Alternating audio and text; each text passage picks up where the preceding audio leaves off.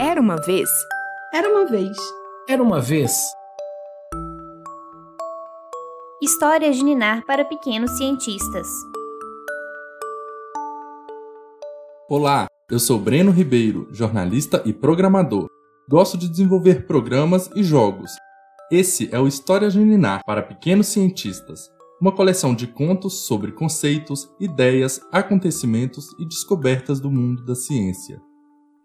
Nesse episódio, vamos contar uma história que, vendo de fora, pode nem parecer uma história, mas quando a gente olha mais de perto, para dentro da gente está repleto de aventuras.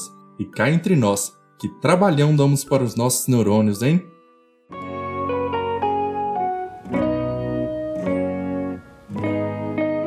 Era uma vez uma criança que, sentada na cadeira em sua sala de aula, mal podia esperar pelo recreio. Estava distraída com alguns exercícios de matemática. A professora havia passado uma lista enorme, tão grande que.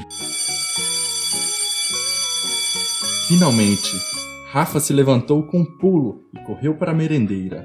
Hoje era quarta, dia que sua mãe sempre preparava o melhor sanduíche do mundo. Já começou a salivar, mas se deparou com torradas, geleia, iogurte e uma banana. Ah, não! Nada pior do que geleia de damasco. Rafa já havia provado uma vez na casa da tia e achou o pior sabor de todo o universo. Mas lembrou do acordo que fez com a mãe. Tinha que voltar com a lancheira vazia, comer tudinho, e aí elas iriam para o clube no final de semana. Deu-se por vencida. Ainda relutante e com uma expressão de nojo, colocou a primeira torrada na boca. Hum, interessante. E não é que não era tão ruim?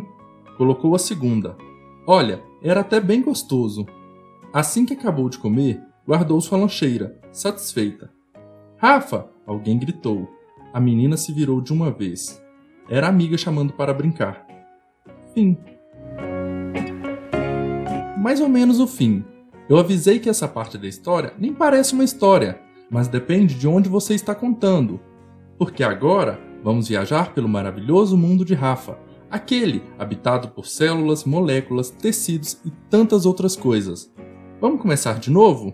Pelo sinal do recreio.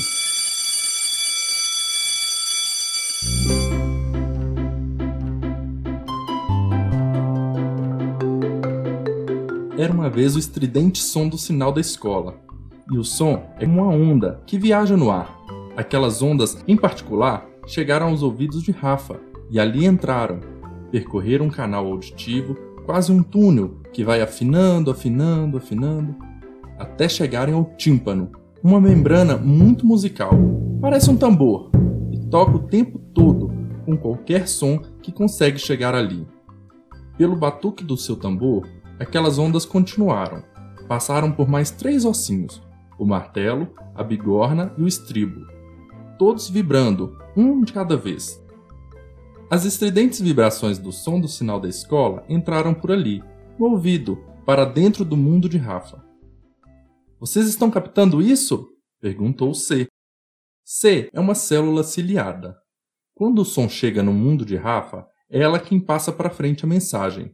Sem C, Rafa não ia saber que sinal nenhum tocava, mas ela nunca falhava, noite e dia, sempre atenta. Ela é uma das mais dedicadas funcionárias da divisão de sensações, uma parte bem importante do departamento nervoso.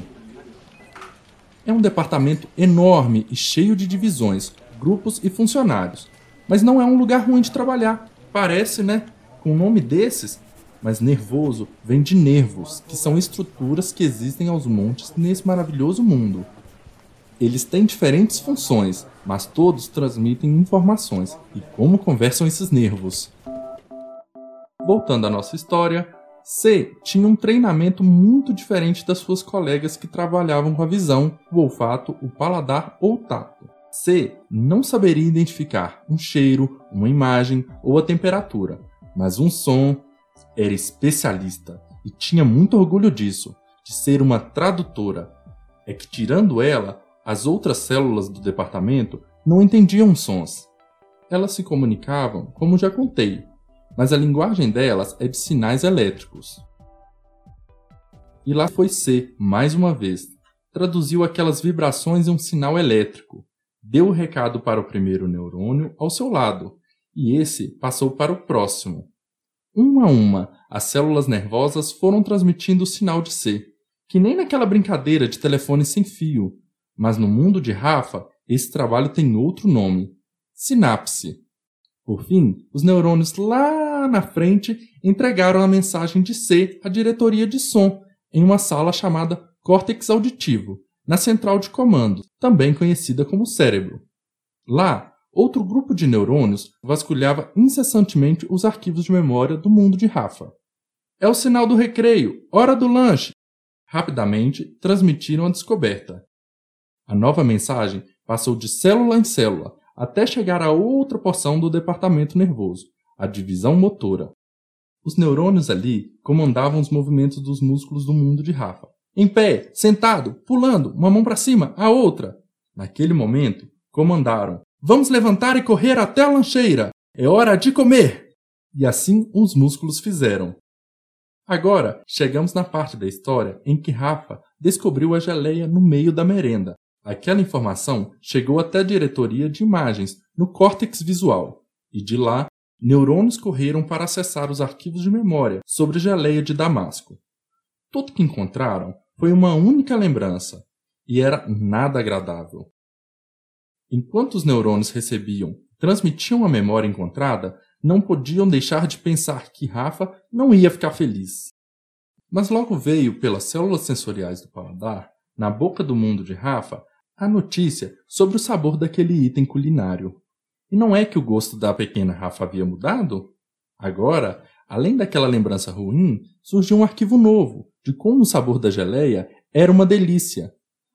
Os neurônios não se cansavam de se surpreender com as mudanças no departamento nervoso. Estavam sempre aprendendo. Enquanto isso, mais e mais comida passava pela boca e chegava até o senhor estômago, era um trabalho do departamento de digestão, mas também do departamento nervoso, das células localizadas por essas bandas do mundo de Rafa.